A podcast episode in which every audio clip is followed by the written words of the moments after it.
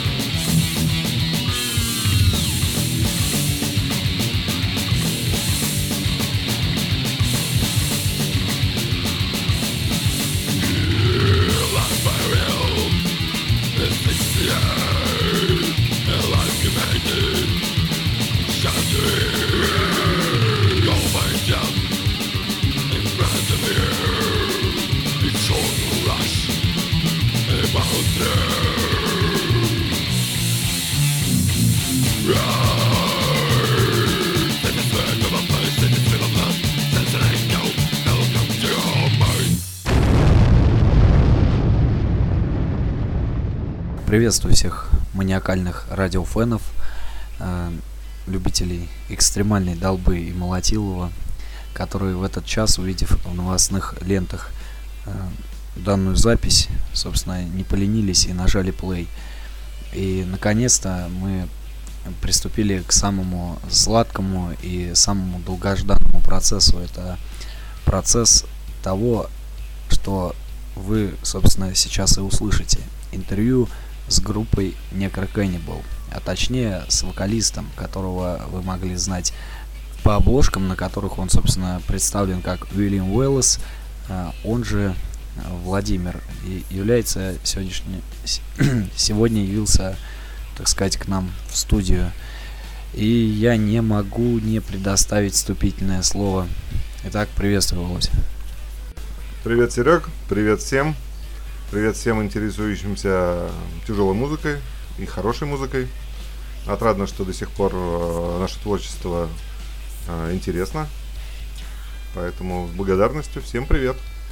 Отойду от темы немного и поинтересуюсь все-таки тем, что как сейчас поживает группа Necro Cannibal в распавшемся составе.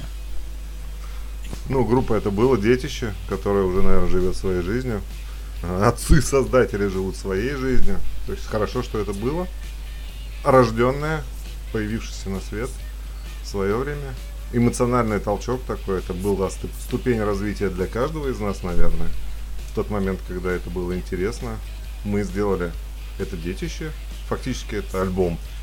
Ну и дальше все пошли своей дорогой. Поэтому, ну, группы сейчас не существует, мы общаемся. Редко, очень редко, но общаемся. Контакт поддерживаем. Ну, в музыке, точнее, из бывших участников, из всех участников Necro Cannibal, э, в музыке остался только, по-моему, единственный Павел, да, который сейчас играет в группе Театр теней.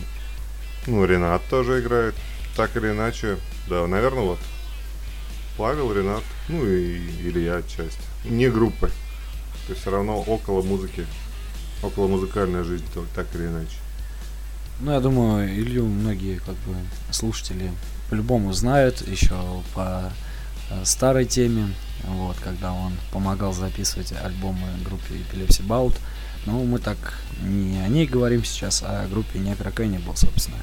И, наверное, сейчас э, мы все-таки прослушаем композицию э, с единственного альбома группы Necro Cannibal Somnambuliformic Possession. И далее мы приступим к обсуждению уже исторической хронологии, так сказать. Ну, будут вопросы в хронологическом порядке. Итак, слушаем композицию под названием Necro Cannibal.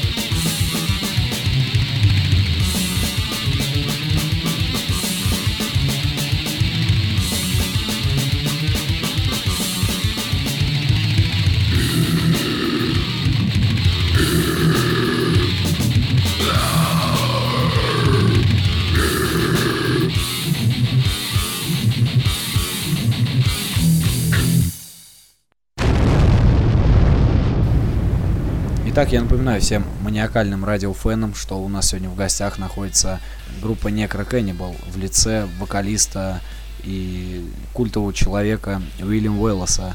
Э, в быту, как говорится, с именем Владимир. Как обещалось ранее, мы вот приступаем к вопросам в хронологическом порядке. Ну и просто не могу не спросить, с чего все началось и в каком году, собственно. Ой, дай бог памяти. В году, наверное, 92-м или 91-м. В 92-м, наверное, году были поползновения с одной стороны Москвы у Ильи, с другой стороны Москвы у меня. Встретились мы по объявлению. Был такой магазин «Ноты», где популярно было искать музыкантам друг друга, инструменты продавали. Информационное пространство было, конечно, сильно иное, чем сейчас – но мы, нам было интересно в том мире. Вот, когда-то мы и повстречались. У каждого были планы, у каждого было видение. Ну, сошлись мы в том, что реализовали в альбоме Necrocannibal.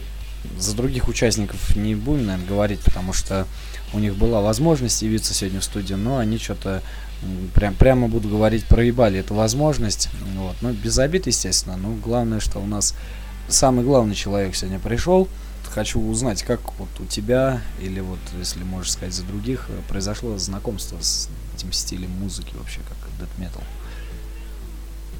metal? Два года я до тебя шел, да. Со стилем, да не знаю, просто это была волна в свое время. Все начинали, наверное, со Scorpions, э, в, тот, в то время Металлика. Ну и шаг за шагом кто-то утяжелялся, кто-то искал, наоборот, мелодичности. Когда-то вокал Содома я считал очень грубым и не воспринимал, когда слушал Хловин. В школьные годы чудесные. Вот. То есть всему свое время, наверное, и восприятие наше, оно с течением времени меняется. Ценности, а также меняются. Поэтому то, что было хорошо в один момент жизни, человек иначе воспринимает другой момент жизни. Поэтому сначала это был power metal, потом были heavy metal. Потихонечку добрались до каркасов и томбидов, э, на Palm Ну, соответственно, драйв, тот драйв, та энергетика, которая в этой музыке была, э, мы пытались воплотить ну, в своих творениях. То есть это в первую очередь, наверное, вот именно такой мясной кач, с одной стороны, драйв. В полной мере, да, мы оценили это на концертах, когда чувствовалась отдача зала на тех песнях, которые прокачивали зал когда был хороший звук, когда была хорошая аппаратура. Именно это мы ценили. Вот этот, ну, кач. Этот кач, это мясо. То, что вот изначально к вопросу, да, то, что присутствует, наверное, только в этом стиле. Ну, на тот момент времени. Сейчас уже много стилей есть подобных, которых можно реализовать. Ничего не стоит на месте. Слушай, Вов, ну а вот э, со многими, скажем так, в кавычках, музыкальными экспертами, когда разговариваем, они ну, всячески пытаются усугубить мое мнение о русской сцене, ну, о российской, скажем так, тяжелой сцене. И они говорят, что, мол, Necro Cannibal это жалкое подобие группы Cannibal Corpse. А вот на тот момент, э, как, как вот ты помнишь сейчас, было ли а, не что-нибудь известное? Или там стремились ли вы действительно быть подобием этой группы? Ну, во-первых, я могу сказать, что если кто-то считает, он имеет на это полное право, и пусть считает. Переубеждать никого не собираюсь, нет в этом смысла. Я ходил на Cannibal Corpse. В Москве был Cannibal Corpse. Это было до альбома Necro Cannibal. Но, честно скажу, у меня, у меня не было ни одной записи Cannibal Corpse. Я слушал у друзей, я слышал эту группу, но она меня не вдохновляла. То есть это спортивный режим для меня был меня, для меня нет в Cannibal Corpse того кача, драйва и мелодичности. Поэтому эта группа как бы мимо меня прошла. И я считаю, что ничего общего Necrocannibal и Cannibal Corpse в принципе не имеет. И никогда не, мы не ориентировались на Cannibal Corpse. Вот, как ты считаешь, вот ныне есть вообще, и тогда была э, русская дед-музыка? Ну, для меня с течением времени вот эта вот русская дед-музыка, самобытность ты имеешь в виду? Ну, да. Именно то, что отличает э, нас от Запада непосредственно. Ну, если бы была бы самобытность, э, она бы и в названии была бы. То есть в дед-музыке не может быть русской самобытности, потому что это западная музыка. Это западные стандарты, шаблоны, еще что-то. Может быть, обращенные э, русским, русской ментальностью. Самобытность русская – это анархия, может быть, в свое время. Ну, если я не говорю сейчас про национальную музыку, да, а я говорю про, ну, вот какие-то вещи такие, а-ля Монгол, Шудан, э, тот же Эст. Вот в этом есть самобытность. Именно про музыке самобытность, не в, не в имидже, да, не в показушном каком-то моменте, да, а именно то, что отличает музыку. А все остальное это просто так или иначе ладная или не очень ладно скроенная музыка со всеми своими плюсами, со всеми своими минусами, с интересными неинтересными моментами. Но эта музыка, ну, не самобытная. Это уже результат развития какого-то направления. Наша музыка тоже, она не самобытная, это тоже результат развития. Ну, а как ты считаешь, вот э, все равно есть вот э, музыканты, да, и слушатели наши, которые вот говорят, что там, иногда задаешь им вопрос, они говорят, ну, спрашивают, там, что, что явилось, скажем так, двигателем в основании коллектива. Он говорит, ну я вот послушал там в школе альбом Necro Cannibal, альбом группы Graph Site, альбом группы тот же Dead Vomit, и, говорит, вдохновился так и решил свою банду создать. Вот если люди так вот э, рассуждают и ну вот они являются, скажем так, фанатами русской музыки, это вот можно так вот позиционировать как скажем, какой-то патриотизм музыкальный что ли или нет?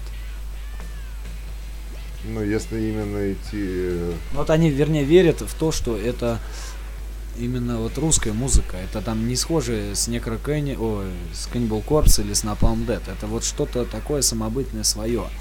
Я не говорю про Графсайт, там, который похожи на одну западную команду. А конкретно вот если брать другие ансамбли, в том числе и твой. Если бы это было настолько русское самобытное, это в первую очередь было бы на русском языке. Патриотизм, на твой взгляд, музыкальный в первую очередь является необходимо петь на русском языке. Ну, это, ну, отчасти да. То есть, если человек во главу угла, или как само собой разумеющийся ставит один из моментов, да, это патриотизм, и воплощает э, патриотизм в том числе и в творчестве, да, в своей музыке, то это без исключения. Музыка должна быть, ой, это должна быть русскоязычная группа. А, вот, а вот смотри, Вов, такой вот момент. э, Не так давно вот э, писал, ну, скажем так, был эфир с группой Millions of Years, такая вот альтернативная группа, популярная достаточно в свое время была. И вопрос, о, скажем так, патриотичности и о том, на каком языке необходимо петь, они сказали так, что мы поем на английском языке и тем самым являемся патриотами. На что был удивлен я достаточно сильно. И когда начались ну, более такие подробности выяснились, то он сказал, что э, английский язык мировой, и на нем проще всего представить команду из России. В этом и заключается, собственно, какая-то вот идея. Как ты к этому относишься? Ну, это такой ход конем, да? Направление неизвестное изначально. Это уже, наверное, от родни пропаганды, да? Если пытаться представить Россию для зарубежного слушателя, то есть, несомненно, а, до этого слушателя легче будет донести музыку на английском языке. Но при этом при всем, наоборот, сделать невозможно, да? При этом при всем, каковым будет являться это твор- творчество для россиян, для русскоязычного слушателя. Оно, ну, может патриотизмом-то и не пахнуть вообще. Палка на двух концах, в общем-то. Ну, теоретически, да. Ну, а ты бы мог представить, что Necro Cannibal, допустим, выпустили альбом с русскоязычными текстами, а другой для, скажем так, ротации на Западе? Ну, скажем так, если бы когда-либо я выпускал какой-то альбом на русском языке, это уже не был бы Necrocannibal.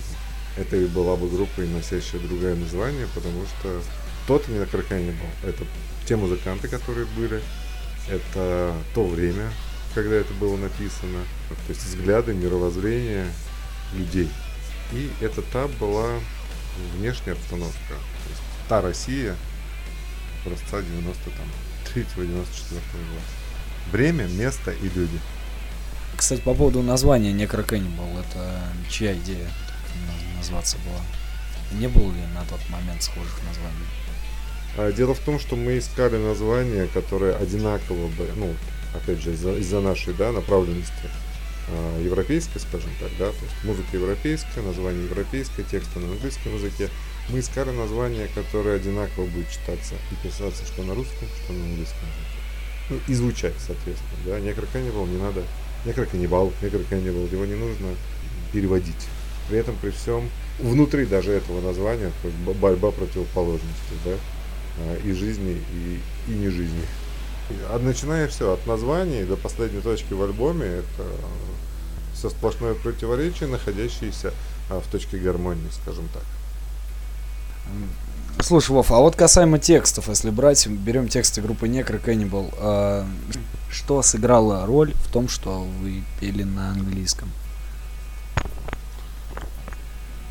Ну, честно говоря, ну, наверное, основное, э, не было музыки хорошей, тяжелой, русской.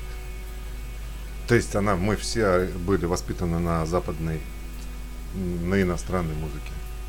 Поэтому и мы, в принципе, ориентированы музыкой были своей на запад. Это очень тяжело сделать на русском языке такую музыку. И тот, кто это сделает и получается это классно, ну, не хочется говорить, называть какие-то имена, да, и, и говорить, что это отвратительно, просто умолчу. Просто я считаю, что считанные единицы делают тяжелую музыку на русском языке, и это звучит. Это должна быть и поэзия, и талант, много что собраться должно в одной точке, чтобы это слушалось на русском языке. Нам, 19-летним, это было не по силам. Ну а все равно вот э, какие-то импонировали на тот момент команды из России или вот ну русскоязычные, скажем так, из тяжелой музыки? Честно, нет. Пока мы росли, мимо наших ушей не прошла там ни черный кофе, ни Hellraiser, там ни ДДТ в конце концов, да, все это мы впитывали, но та музыка, которую мы играли, она должна была априори быть на английском языке. Это сейчас мы можем считать по-другому. Тогда мы по-другому даже не считали. Даже мысли не возникало. Ну да, пока, так сказать, мы раздумываем над другими вопросами, сейчас э, предлагаю прослушать э, очередную композицию группы Necro Cannibal под названием Barrel of the Soil, что в переводе означает погребение души.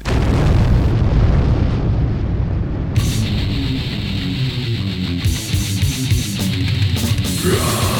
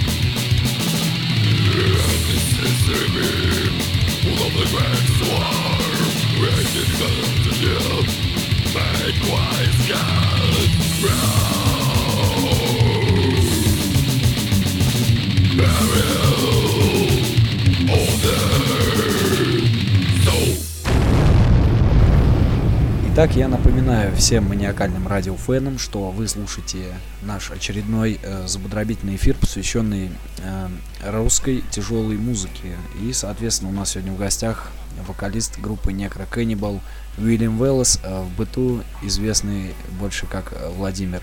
Вот. И мы продолжаем беседовать, и тут вот, отойдя от, от обсуждения концепции группы, вот все-таки хочется уточнить такую, такой момент. Альбом Somnambuliformic Possession был записан в 94 году, да, насколько известно. 93-94 годы. А выход его состоялся, скажем так, на, да, на Союзе, благодаря кому? Agent Price. Ну, было две глобальные тусовки, так ЭТР и Metal Agent. Мы выбирали то, что нам по душе. Ну, я так понимаю, была выбрана больше Metal Agent. Ну да, к Евгению мы относились с большим уважением в тот момент. Ну, он делал свою работу, мы делали свою работу. При этом для нас все было в новинку. Мы жили этим. Это была огромная волна энтузиазма, на котором, в принципе, все и строилось. Не более чем. Нам хотелось сделать это. И мы делали это. То есть к выступлениям мы готовились эм, осознанно и не шуточно. То есть музыка у нас быстрая была, э, достаточно сложная, э, и нам хотелось донести ее в хорошем качестве до слушателя, до присутствующего зрителя. А, Поэтому мы выступали всегда трезвыми. Э, В принципе, не увлекался никто из нас э, горячительными напитками серьезно в тот момент. Все были людьми здравомыслящими. Но мы немножко были белыми воронами в той тусовке, потому что мы не, едич- мы не единичными были, но были белыми воронами, да, потому что мы а, играли абсолютно трезвыми, позволяя себе умеренно алкоголя уже после выступления. Ну и, наверное, только, только алкоголя, ничего больше. От каждого выступления а, мы как охотники, я как охотник ждал эмоциональной отдачи зала.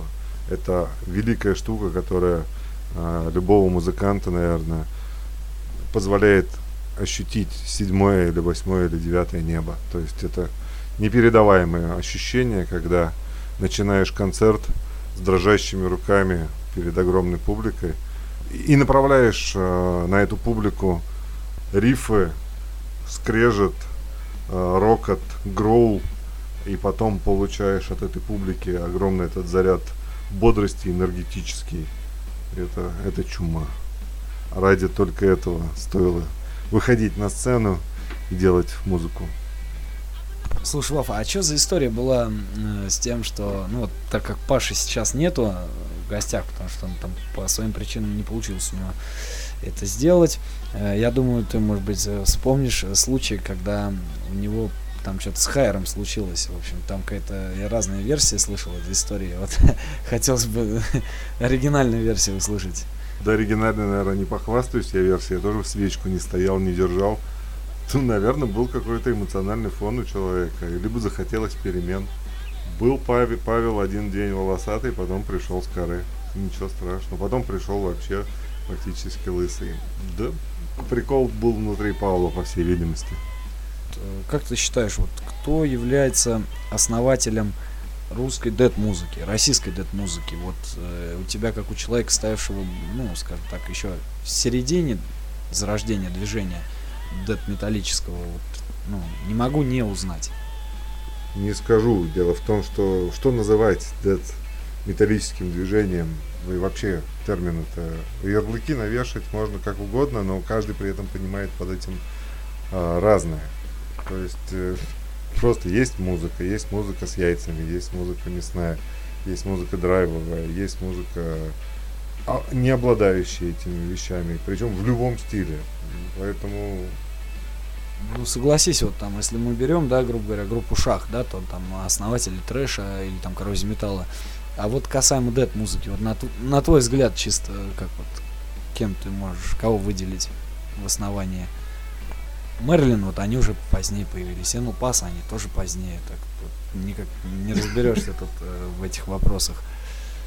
Ну, не знаю, были, до нас выпустили альбом Graveside, Dead Vomit, Mortem. Где-то это в этих же годах, где-то плюс, ну, минус. Эти альбомы существовали до выхода нашего. Одним из древнейших альбомов, отчасти напоминающий более тяжелой по- попытки э, уйти, углубиться более тяжелую музыку, может быть, это фронт питерский. Потому что для меня это вообще школьные еще времена были. Вот в 94 году после выхода, о, перед выходом пластинки вы приняли участие на, на сборнике, а потом уже на фестивале Трэш Твою Мать, который, собственно, пересекался с небезызвестной корпорацией. И вот на сегодняшний день, что ты можешь сказать по этому поводу, вспомнить, так сказать, э, тот, те моменты? Честно, в тот момент мы были совсем молодые, какие-то плоды алчности взрослых Паука там и э, Жени, они нас как бы не касались. Мы просто видели какую-то попытки, наверное, Сергея Троицкого поиметь нас в обоими КТР. А, Либо это были попытки Евгения для того, чтобы продвинуть нас э, в информационном пространстве. Ну, просто они между собой как-то договаривались. Какие корни были у этих договоренностей, мне, честно говоря, фиолетово. Просто договаривались, и на сборник, на аудионосителях то был, на кассетах, и на, ну, на сам фестиваль «Трэш Твою мать». По-моему, даже на, на двух, что ли, мы «Трэш Твою мать» играли. То есть нас приглашали, организовывали концерт. Мы этим жили. Мы от этого не отказывались ни от чего. Слушай, а вот на тот момент, с кем приходилось делить сцену, ты вот так вот э, можешь навскидку сейчас вспомнить э, команды, которые ну, наиболее тебе были близки? Или участникам из группы какой-нибудь? Близки или с кем выступали? Ну, с кем выступали, и вот именно как, скажем так, э, союзники в, обо- в одной обойме. Ну, в принципе, на КТРовских концертах там, были, там были все, да, там были и КТРовские команды. То, что устраивал Женя, это была тусовка Эджин Прайса. Ну, соответственно, это Мелисса, это Энзон, Мортом, Dead Vomit. Ну, там были еще попытки Gore Sleeps, Mental Home. Были на разных сценах со многими музыкантами. Хотя концерт не огромная толпа, и они все достаточно яркими такими впечатлениями остались в памяти. А вот что касаемо альбома Somnambuliform Possession, э, кое-где просачивалась информация по поводу того, что в предвыходное альбомное время выходили демо-записи Necrocannibal. Таковое вообще это действительно было? Или это все так вот какие-то возможные воспоминания алдовых фанатов? Если где-то поковыряться, можно найти по троечку песен на русском языке с вокалом Ильи. Это было. А тексты, собственно, кто писал на тот момент? Ну, фактически те три песни были переделаны мною на английский язык. Это случилось после нашего с Ильей знакомства. И все новые композиции, соответственно, были написаны уже изначально на английском языке. Suffocation True Again. Я приделал трансформатор, да. Мы все переводили по-своему на русский лад. Ну а как сегодня вообще те- тексты сам читал свои? Спустя долгое время, как это читается, каково оно? Ну, как бы нет, потому что, может, стыдно что-то оставить. Вот, ну и мы продолжаем беседовать. На тот момент, 94 год, как раз вот э, наблюдая за хронологией событий, чувствуется, что в то время был подъем дед-металлизма, скажем так. Но внезапно этот подъем оборвался. Вот как ты думаешь, по каким причинам-то? Вот он резко как-то вот все так росло, росло, росло, потом раз, году, наверное, в 95-м все куда-то кануло в лепту. Ну, мне кажется, это общее ощущение, в котором мы жили. Вообще у меня такое ощущение, что мы в той металлизации, которая происходила в 80-х годах, что мы последний вагон уходящего поезда вскочили со своим проектом. Нашумели немножко так. И видя, что поезд, ну не то чтобы под откос катится, да, ну то, что волна металлизированной России сходит фактически на нет и очень быстро, наверное, это тоже э, свою толику внесло в то, что второго альбома не вышло на свет. Мы очень хотели сделать альбом, мы очень хотели... Наша волна желаний, эмоциональных э, каких-то телодвижений, вообще пожеланий. То есть у нас была цель сделать альбом. Мы сделали альбом, а мы относились к этому э, достаточно щепетильно. Мы репетировали 5-6 раз в неделю, когда это было возможно. Ну, только в юности, наверное, это возможно. Мы хотели сделать качественный альбом, Ну и как только мы это сделали, получилось, что мы эту цель достигли. И нам нужно было в новых условиях ставить для себя новые цели.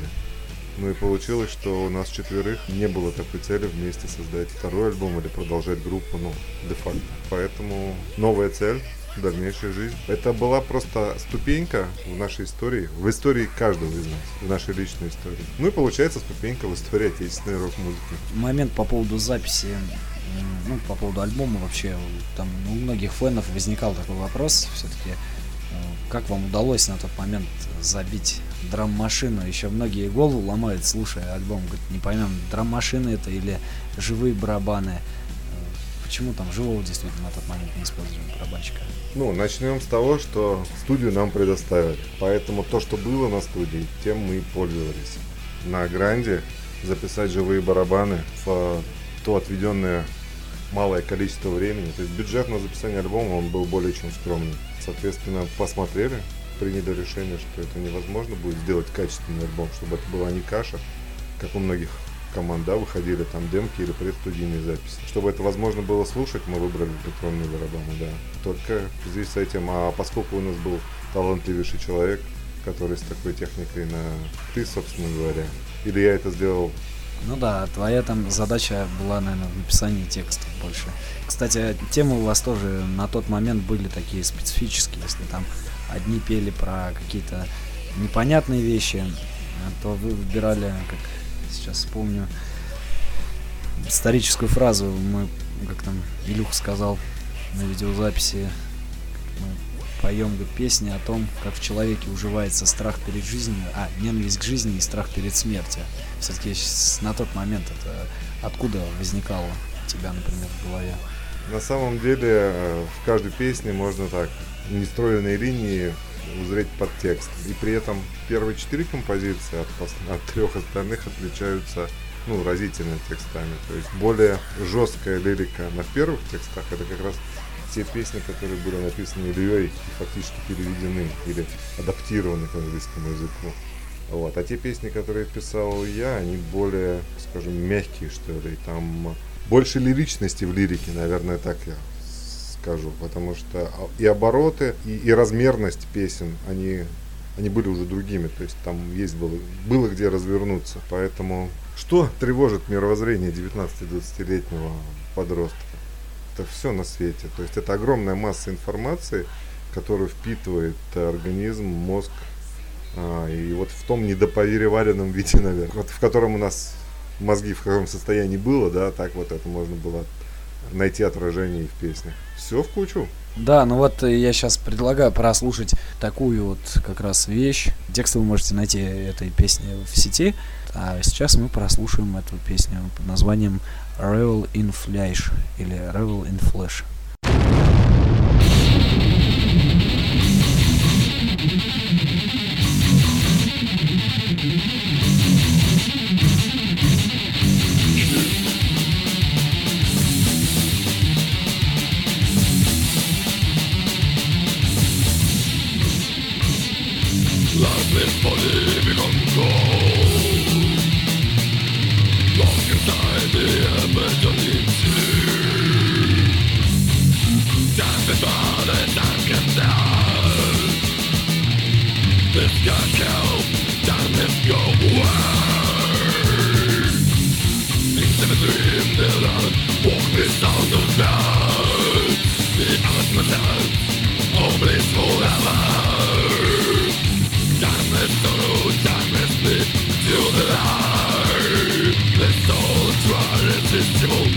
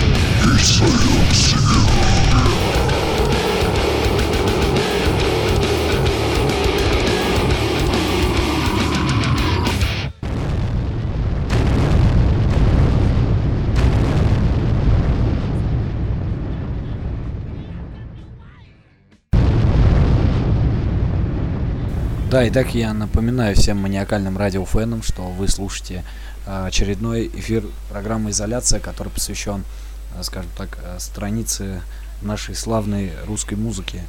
У нас сегодня в гостях находится вокалист, естественно, участник э, этого ансамбля. И вот у меня так вот непроизвольный вопрос такой возник. и лидером фактически являлся Илюха, насколько известно. Не так ли? Именно. А как ты туда попал? Можешь вспомнить такую историю? Но де-факто команда, она и образовалась, когда мы все вместе соединились, да, до этого был э, Илюха в год нашего образования, да, когда мы познакомились все, и э, это был уже несколько не. А до этого у тебя был ли опыт участия в ансамблях? Потому что вокал выруливает, э, скажем так, на сцене вообще, сравнивая вот то время. И кажется, что как будто ты играл уже до этого во многих группах. Ну, это были не группы, это жалкие чертановские попытки были, а так, де-факто, все ставилось на, на базе под отделением милиции в Перово. Там все происходило.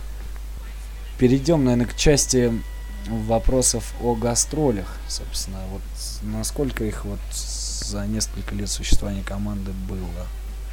Ты, наверное, все-таки по пальцам можно пересчитать все города и гастроли, тусовки. Да, наверное, действительно, что по пальцам. То есть, что устраивал прайс, плюс... э, то есть, это были организованы в рамках туров каких-то. То есть, Сан-Дзон мы ездили, это Пермь была, Смоленск, Питер. Это только начинал, начинавшаяся должна была, да, об- обойма в поддержку а, вышедшего альбома. То есть, это можно было начинать а, и раскручивать дальше. Но ситуация это именно каким-то местом мы чуяли, да, что волна, так скажем, тяжелой музыки, она не развивается, а наоборот по нисходящей идет.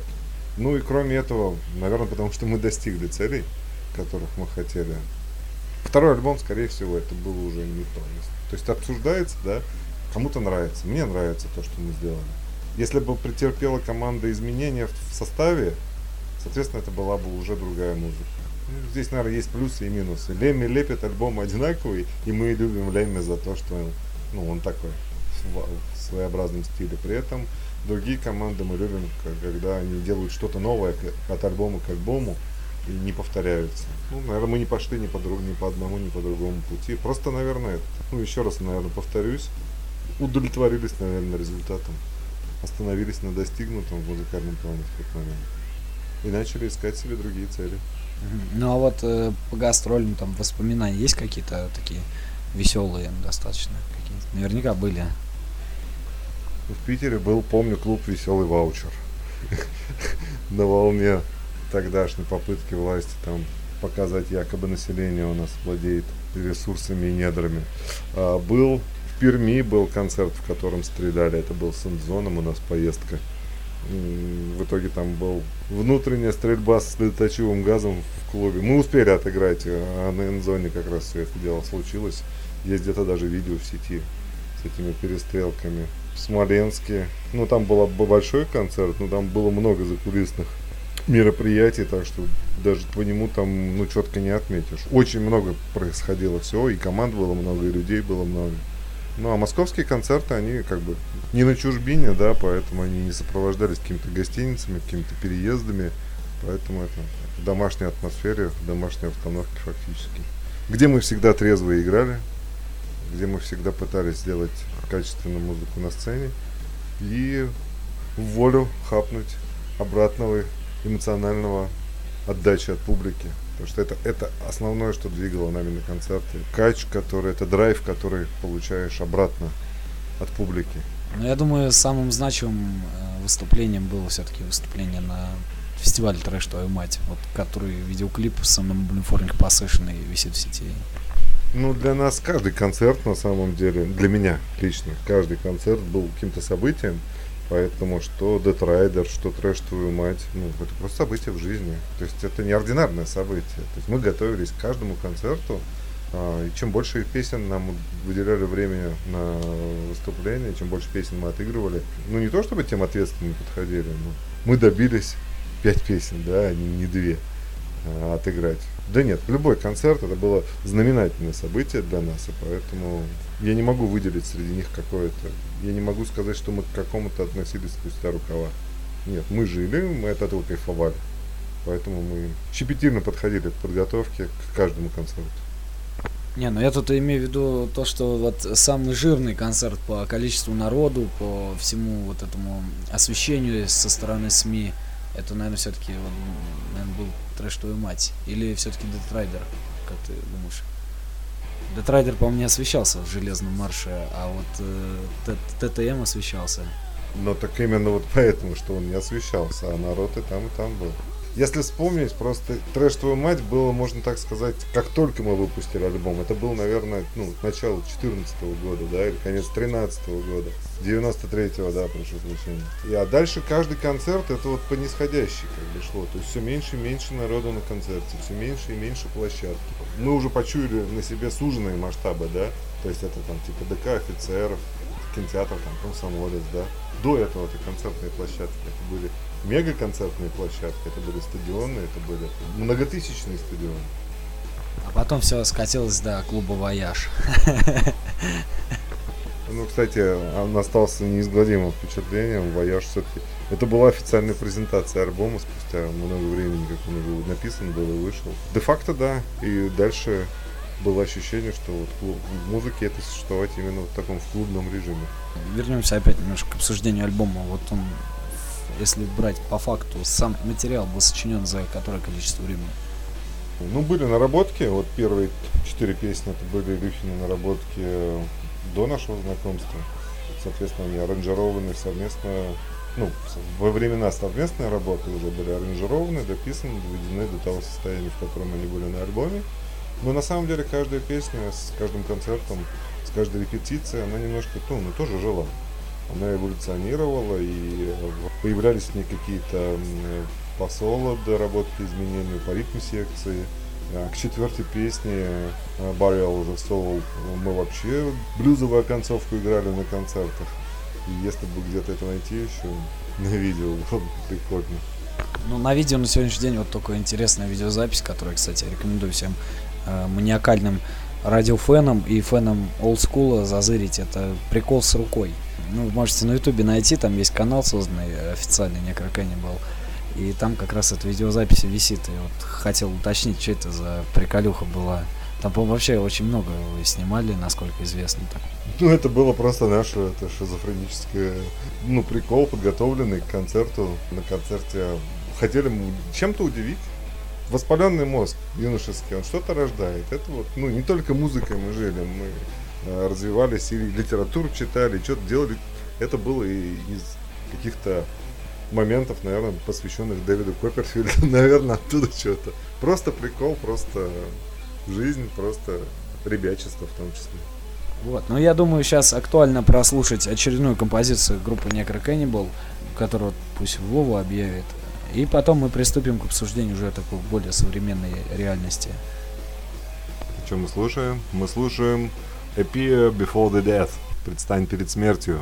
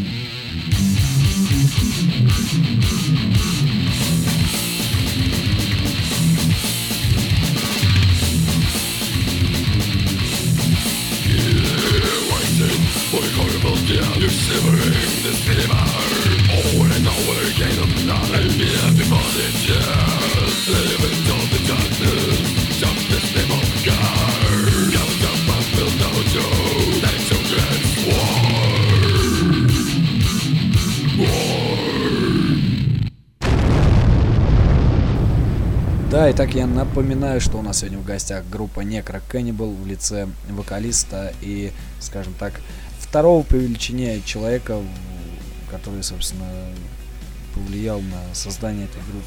И мы продолжаем беседовать, но уже переходя к суровой реальности, вот, хочется узнать, как сегодня вот ты позиционируешь свое увлечение на тот момент.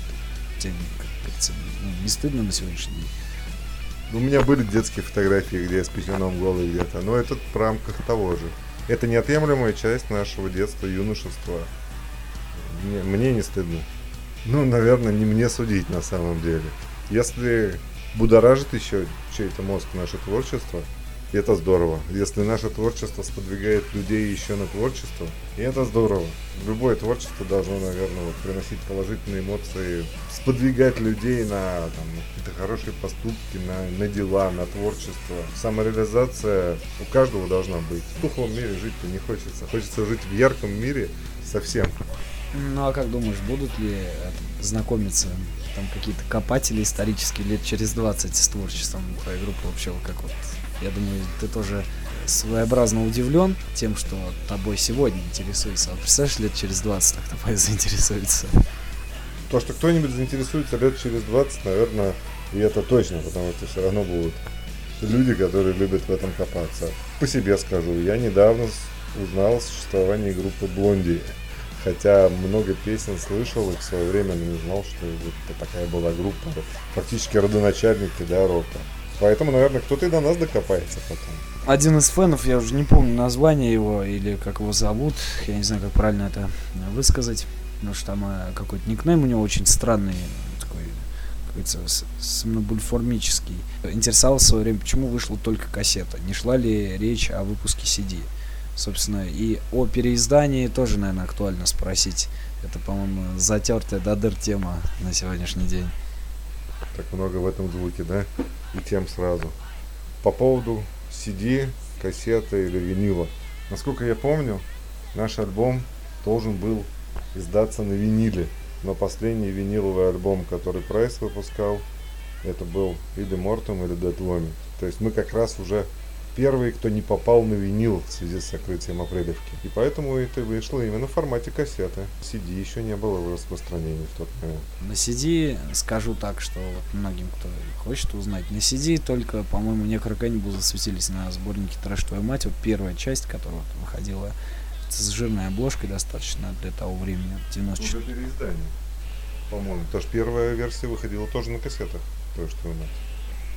Диск датирован 94 годом, поэтому всякое может быть. Как там небезызвестный Сергей Евгеньевич Троицкий выпускал, это только ему известно. Не могу ничего прокомментировать. Э, Если мы вернемся к группе Necro Cannibal, собственно, то, ну, одну из причин-то уже ты озвучивал распада команды.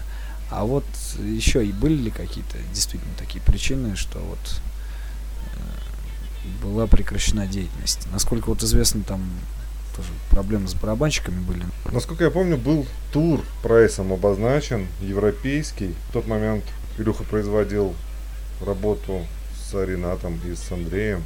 Он занимался, он тащил на себе лямку. группы. Я в группе кайфовал, делая свою работу. Илюха работал, делая эту работу. Ну, какие-то моменты были, что не получалось у Рената. Там был эмоциональный фон, от которого я, может быть, Илюха меня защитил, и я не был в некоторые моменты посвящен. Поэтому это лучше у него, наверное, никто не ответит. А тур, который был, мы от него в европейский мы отказались, потому что а, Андрей не мог позволить себе выезд из страны и не собирался делать загранпаспорт, ну, по убеждениям, по своим, по внутренним. Ну, по рабочим, по семейным, еще по каким-то, я имею в виду это. То есть он напрямую говорил, что это ну, не, не я могу. При этом, при всем, он уже был штатным барабанщиком на тот момент. И де-факто, отказавшись от тура, от европейского, получается, у нас образовалось большое количество свободного времени, да, потому что прайс организовывал концерты в этот момент ну, европейские, и в этим был занят. Ну, а пока у нас образовалось свободное время, наверное, вот опять же, каждый занялся своими делами. А, если это были чисто музыканты, да, они бы делали какие-то музыкальные проекты свои, поскольку у нас каждый был ну, индивидуальным, как, ну, как и все, наверное, Андрюха там медициной занимался, я коммерцией занимался правильно. Павел с ментальными со своими вещами. Наверное, поэтому вот эта пауза образовавшаяся, она и позволила нам обдумать лишний раз, да, что-то нам дальше нужно делать вместе в этом направлении, ну, стремления свои формировать или нет. Ну, а время оно показало, то, что да, получается. Мы каждый уже работали, ну, не связанные с группами мероприятиях. А это какой год был на тот момент? 95-96? Честно, я уже не помню. Просто для наших э, любопытных слушателей, которые интересуются, там, они наверняка там задают вопрос, ну сколько же лет конкретно просуществовала команда, чтобы оттолкнуться дальше, куда что делось. Я не знаю, наверное, надо это, если это кому-то интересно, если кто-то в этом будет копаться, просто хронологию концертов восстановить. Пермский концерт был последний. Пермский, это Dead Panorama, по-моему, вторая, да? Да, да, да, да. На которой как раз был артобстрел. Да, это 95-й год. Там очень много команд выступало. И я не могу сейчас вспомнить имена, но я думаю, кто-то там выходили люди в свое время какие-то, которые были готовы предоставить видеопленку, но по каким-то причинам этого не произошло. Вот. Слушай, Вов, а само по себе название Somnambuliformic Possession, вот расскажи слушателям, что оно в себе несло. Вот если брать тоже ту же концепцию всего альбома, что вы хотели этим показать, доказать. То есть, потому что среди, скажем так, условно говоря, говнарской тусовки альбом, ну, действительно такой оригинальный получился. И как по содержанию, так и по остальному всему.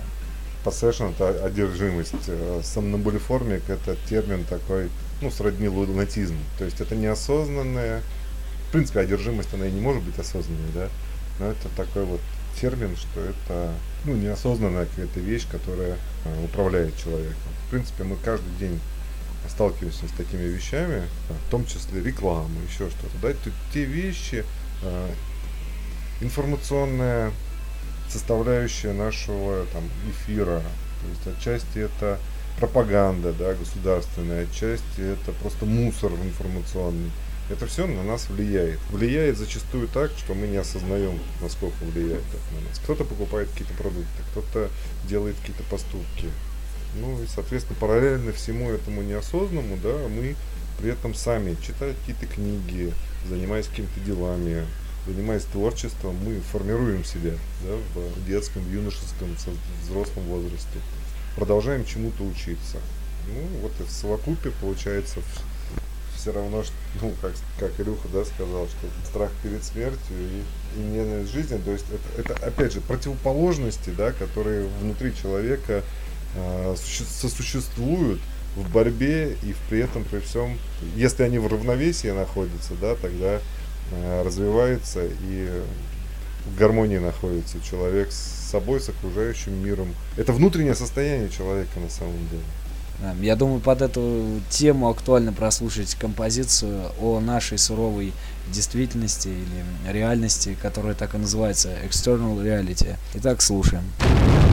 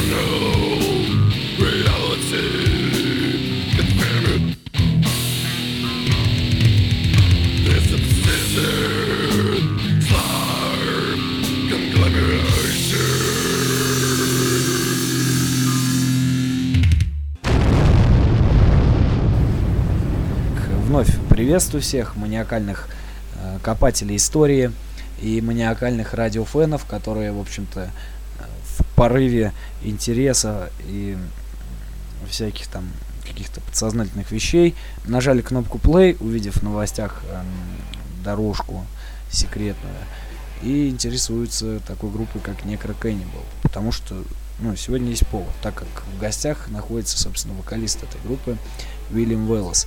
Ну и в завершении эфира, я думаю, задам несколько традиционных вопросов по обычаю жизни программы, собственно, попытки возобновить коллектив производились ли спустя вот время? Реюнион? Ну да, тот самый реюнион. Нет, не было. Ну, для попытки нужно осознание или видение, что ты можешь дать или сделать еще. Так вот, знаешь, иногда бывает, что группа ну, так чисто соберутся, поиграют там. 5-7 песен, так сказать, последний вздох сделают и дальше уже окончательно понимают, что это никому не надо. И, ну, хотя бы просто так выразить то, что имеется. Так вот, накопилось за много лет, там, неважно, альбом или даже пол альбома. Вот таких вот мыслей не присутствует. Насколько я знаю, Роберт План там или Джимми Пейдж отказываются от 800 миллионов, да, чтобы сделать там 5-6 концертов. Ну, это идея должна быть, это не деньги, это не блажь какая-то должна быть. То есть это, это опять же, ну, жажда творчества. То есть мы в, в рамках неких Cannibal друг другу нового или миру нового ничего сказать не сможем. Поэтому мы обсуждаем тот альбом с каким-то вдохновением, с каким-то, ну, с какими-то острыми, да, эмоциями, ощущениями, погружаясь в то время, сделать что-то новое и никакое в этом смысла нет. Ну, то есть, от, поскольку отсутствует сама идея, да, продолжения на сегодняшний день, и нет смысла говорить о реюнионе. О ремастеринге можно говорить, если кому-то нужно, да, то есть были попытки и у Прайса перевыпустить альбом. Если это нужно, если это находит отражение, этим могут заниматься люди, но не нам эту руку уже прикладывать. Кстати, а по поводу твоего вокала. Вот э, вопросы такие, то, что в то время обучали ли, потому что ну, сейчас-то не обучают этому, но тем не менее находятся такие люди, которые как-то, скажем так, передают опыт младшему поколению. А вот на тот момент у тебя откуда такие на- открылись диапазоны, скажем так, голосовые? Дома пробовал, на базе в Перово реализовал. Тренировка с одной стороны, с другой стороны, ну, мы все индивидуальны. У меня получилось это так. Мне нравился вокал Барни Гринвей. Это образца 90-го года, да, на Palm Dead. При этом музыка на Palm Dead, она как... То есть у каждой команды где-то были какие-то вот искорки, да, которые нам нравились, да, и которые, может быть, проскочили в нашем творчестве. Ну, То есть ты включал на Palm Dead и чисто под него подпевал, да? А мы даже делали кавер. Мы же играли кавер Каркаса, кавер на Palm Dead. Это можно, как, кстати, послушать. Ну, По-моему, записи-то нету, там только с- концертная. Если мы найдем записи из Вояжа, если мы найдем записи из Перми, из Перми, кстати, уже с электронными барабанами, может быть, поэтому был последний концерт. Эта поездка была без барабанщика. Э, То есть, вот, можно и послушать, как мы делали кавер на полный каркас. Также, если мы перейдем вот, э, ну, вот к самой кассете, самой Bluephonic Possession, то на обложке не присутствует практически ни одной надписи на русском языке. Даже, да, вообще ни одной. А Плюс к тому же имена э, участников указаны на английском языке и такие вот псевдонимы своеобразные, интересные. Это что за конспирация на тот момент была, Вов? Это не конспирация, это опять же рамки нашей направленности. Музыка на английском языке, и на буржуйском должны быть имена. Де-факто это переводы или аналоги. Вильям Волос, Владимир, соответственно, Джилл, Илья, ой, Пол, Павел, Рейн, Ренат. Rain Kill Days. а по поводу обложки, кто такую картину интересную в то время изобразил? У Павла был товарищ, который жил тоже с нами на- в нашем ин- информационном поле, в нашем эмоциональном пространстве. И реализовал. Логотип я долго рисовал. Логотип было несколько а, вариантов. Это не как сейчас на компьютерах, все это на кальке, на бумаге. Это плод домашних ночных бдений. Да, логотип вы, кстати, можете посмотреть э, в этом в официальной группе ВКонтакте, там указано, ну или на других источниках, на которых информация о группе Necro Cannibal появится или уже появилась после нашего эфира. Ну и все, вот после того, как э, вы ушли из музыки, все, собственно, одновременно вот, последовал за металлической жизнью, или вообще музыка перестала интересовать как таковая? Ну, я не знаю, как можно жить без музыки. То есть музыка, она с утра начинается и вечером заканчивается. Нет, м- жизнь полна музыки, музыки разной, абсолютно разной, по настроению, по ситуации. В машине там одна музыка, в наушниках музыку нет, не слушаю. То есть есть музыка для фона, а есть музыка для прослушивания. Я по-прежнему люблю хорошую, качественную, драйвовую музыку, но это уже не стиль какой-то. Это композиции разных музыкантов. То есть нет такого, чтобы мне нравился весь альбом. То есть я слушаю и Red Hot Chili Peppers, избранные какие-то вещи, и, и Джо Кокера, и Металлику, и, и современную тяжелую музыку. Не то чтобы я прям слежу жутко, да, Five Finger Dead Punch, э, где-то Маргот, вижу, что заново собрался и начал концертное выступление. Все это проскакивает, и какие-то моменты, которые нравятся, оцениваю, переписываю, слушаю. Сам себе порой в машину составляю сборники. Как бы микрорадиостанция из разных стилей, разных музыкантов, разный эмоциональный фон музыки. спрашивать о ближайших планах группы Necro Cannibal бессмысленно. О переиздании, как было уже ранее сказано, речь ведется, но она как-то так не особо людям, видимо, это нужно. Э, Вот. И я думаю, что на данный момент вот в завершении эфира задаем самый традиционный из, тради- из традиционных вопросов о пожелании твоих, Вов, случайным слушателям, фанатам непосредственно скажем так, группы Cannibal и самой программе изоляция. Ну, лестно на самом деле спустя столько времени, что есть э, поползновение, ну, есть интерес к нашему творчеству. Приятно всегда теплые слова слышать, ну, по поводу своего творчества. Ну, наверное, не по поводу, не только творчества. Что бы ни сделал в жизни когда слышишь э, положительную реакцию на это, это лестно. Ну, здраво оценивая ситуацию, понимаешь. Ну, просто не напрасно мы это сделали. Здорово, что это было. Если это было здорово для кого-то, это здорово вдвойне. Поэтому спасибо поклонникам, которые были, которые есть. Хотелось бы, чтобы наше творчество сподвигло других людей тоже на, на творчество. В программе «Изоляция долгих лет жизни» получается это одна из немногих сейчас да, информационных площадок, где можно услышать э, музыкантов чахлых древних, да, и современных одновременно. Это рок, рок – это жизнь. Рок-н-ролл forever. Ну, я, в общем-то, прощаюсь, наверное, со всеми маниакальными фенами. Хочется тоже пожелать, чтобы люди голову не теряли, знакомились э, как можно больше с творчеством различных команд, э, писали на Фейсбуке, писали в группе ВКонтакте о своих, так сказать, пожеланиях, своих взглядах, свои рецензии какие-либо. И непосредственно помогали музыкальным СМИ и самим музыкантам, потому что, ну, в первую очередь, конечно, музыкантам, которые живут этим всем.